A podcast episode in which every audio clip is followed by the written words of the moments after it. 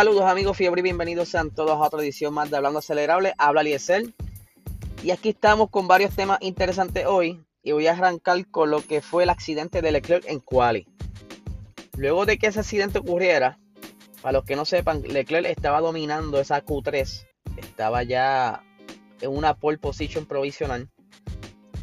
Y pues varios pilotos salieron en, la última, en el último intento para hacer el mejor tiempo posible para entonces obviamente obtener esa pole. Leclerc venía haciendo buen tiempo. Carlos Sainz venía haciendo mejor tiempo que Leclerc. Max venía con un buen tiempo, pero a raíz de este accidente, pues salió la bandera roja y tuvieron que muchos pilotos abortar su vuelta. Conspiraciones salieron, quejas surgieron y a raíz de estas conspiraciones y quejas investigaron la situación, estuvieron investigando todos los instrumentos, toda la telemetría, toda la data para ver si Charles había hecho algún movimiento a propósito. Quizás con que ocasionaron que sea una bandera amarilla y le hubiera salido mal y chocó. Pero no tan solo eso, investigaron también las conversaciones entre Charles y el equipo.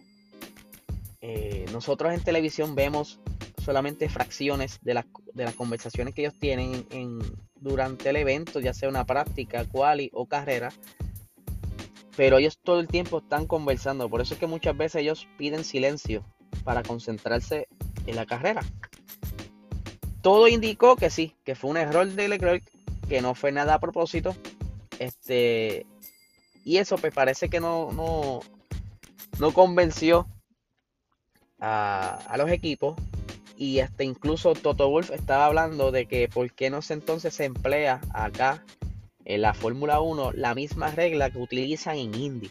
En Indy hay una regla que dice que si el que está en la pole provisional ocasiona una bandera, ya sea amarilla o roja, ocasiona algún tipo de incidente que los otros eh, pilotos compañeros tengan que abortar la vuelta o se le afecte los tiempos y termine así el evento, o sea que sea ya lo último, como ocurrió el sábado, pues se le va a borrar el tiempo, el mejor tiempo que haya hecho el piloto que ocasiona el incidente. O sea que si esta regla hubiera existido o se hubiese implementado este fin de semana, a Charles le hubieran borrado el tiempo y él no salía de la pole position. No es una regla ahora mismo la Fórmula 1, pero sí van a van a considerar traerla, porque no tan solo en la Indy, sino que en otras categorías de la FIA, eh, ya sea Endurance, ya sea Touring, ya tiene este tipo de regla o algo similar. Eh, yo lo encuentro que sí, que deberían traerla, pero solamente utilizarla cuando sean cosas que pudiera haber sido a propósito, como pasó con Michael Schumacher para sus tiempos, que en una de las carreras, yo no sé si fue en el 2004 o 2006, que ya lo que quedaba era poquito de la Q3, y él se hizo el bobo y se estacionó justo antes de entrar al pit en Mónaco, ocasionando una bandera amarilla, y todos los que venían en vueltas rápidas tuvieron que abortar o desacelerar llegando a ese sector porque pues no se puede estar a, pie a fondo durante algún tipo de bandera amarilla o roja. Así que no tan solo pasó con Michael Schumacher, sino también con Nico Rosberg hizo algo similar durante los tiempos de guerra con Lewis Hamilton. Lewis Hamilton venía haciendo mejor vuelta que él y él pues se brincó una curva ocasionando una bandera amarilla y Lewis Hamilton tuvo que abortar quedándose entonces Nico Rosberg con la pole position en estas situaciones donde yo creo que deberían aplicar las reglas, pero si en una, en una ocasión como lo que pasó con Leclerc, que fue un incidente real, yo entiendo que no deberían aplicarlo, porque no fue a propósito. ¿Y de qué vale que si hubiese sido a propósito chocara si ni siquiera pudo correr? O sea, no hace sentido. Tú arriesgarte a no poder correr el siguiente día. No, yo no creo que no. Yo creo que si hubiese sido a propósito, hubiesen hecho algo similar a lo que hicieron Nick Roswell y Michael Schumacher. Pero nada, eso es lo que ellos dicen. Vamos a ver si traen las reglas. Lo más probable sí. No sé si la traen en las próximas carreras o esperan al año que viene el cambio de reglamento. Vamos a ver qué pasa. Por otra parte, ayer salieron unas expresiones de Toto Wolf culpando a Walter y Botas de la tuerca dañada en la goma delantera de su monoplaza. Él dice que Valtteri se detuvo antes de lo debido. Esto haciendo que el mecánico tuviera que meter el taladro en ángulo, ocasionando ese primer daño y, y, ¿verdad? y lo que sucedió después, que fue que cuando aplicó la fuerza del taladro dañó la rosca. De verdad que vi una foto, vi unos videos y no fue que él se paró seis pies antes y tuvieron que venir los mecánicos corriendo, cansados con la pistola en la mano. Él se detuvo, qué sé yo, unas cuatro, de 8 pulgadas no pasó. Y aún así, el, mecánico tiene que como quiera apuntar hacia la tuerca. Ya se detenga antes o después. El, su trabajo es ubicar la tuerca. Ok, está aquí, voy por aquí. ¡Wow! No es que tú tienes que pararte exactamente frente a él. Bueno, esa es la idea, pero hello, estamos hablando de un objeto en movimiento que depende de otra persona detenerlo, que casi no tiene visión, que él depende de indicadores visuales, ya sean banderines, este, rayas en el piso, y todos saben muy bien que ese pit de Mónaco es súper incómodo. Tanto así que apenas habían cámaras.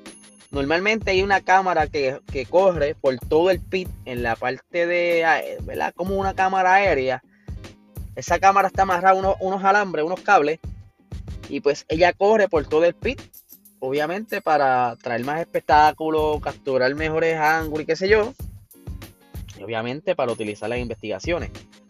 Pero en este, en Mónaco, es tan incómodo que habían pocas cámaras. Los pits si se fijan, estaban de manera diagonal. No estaban como normalmente es, que ellos llegan medio sesgaditos, pero se enderezan y quedan derechos frente al pit. Y luego salen cómodamente. En este pit no, en este pit ellos vienen como que quedan en forma diagonal, bastante diagonal.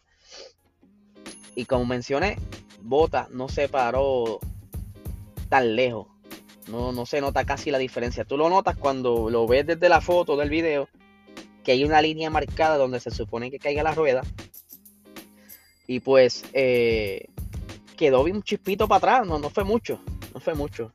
Y pues Toto, como que quizás no aceptando la, la responsabilidad de tener quizás algún modelo de tuerca defectuoso o no sé, que quizás él quería tapar que le echó la culpa a Valtteri no sé si es que esté enojado con él porque Valtteri en el, en el Gran Premio de Barcelona dijo que él no se, iba, no se a dejar llevar por el equipo, o sea que va a estar jugando para él. Ya está cansado de que el equipo no le, que siempre esté apoyando a Hamilton y que todo sea Hamilton y que nada para él y dice, ah, pues yo voy a enfocarme en mí y que se echaba el equipo. Parece que eso a Toto le afectó, le digo Toto porque no lo quiero llamar en diminutivo. Hay niños que quise estar escuchando esto.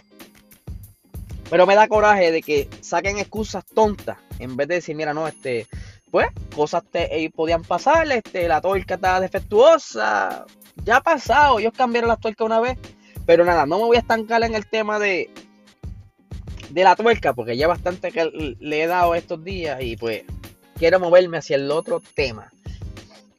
Para finalizar, estaba Luis Hamilton indicando que él no está estresado después de, de esta carrera. Él dice que estaba de lo más tranquilo, cosa que no se veía por radio, que se veía que estaba súper molesto, frustrado, porque estaba en una posición no cómoda para él. Y pues, él expresa lo siguiente. No nos los tomamos a la ligera pero no tiene sentido deprimirse por completo. Tenemos que empezar a mirar los datos y averiguar por qué estábamos en esa posición. Estaré en llamada durante los próximos días una vez que tengamos un análisis. Naturalmente, todos queremos respuestas dentro del equipo. Así que en todos que, que trabajarán a fondo Así que todos trabajarán a fondo para asegurarse de que con suerte este tipo de fin de semana no vuelva a suceder. Hemos demostrado una y otra vez en el pasado que podemos recuperarnos de estos fines de semana.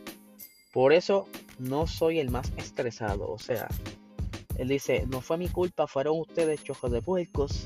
Hicieron una estrategia malísima. Yo estaba haciendo mi trabajo. No sé, así lo percibí yo. Sorry para los Hamilton Lovers, pero sí él estaba molesto. Estaba bien molesto con el equipo. Lo escuchamos en radio.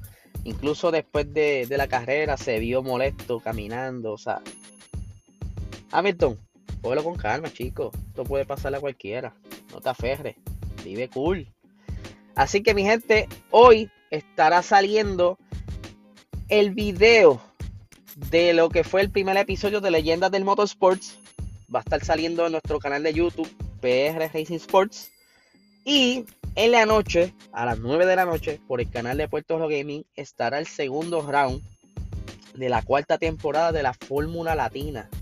Eh, la liga de la Fórmula Latina, donde puertorriqueños estarán corriendo en esa liga.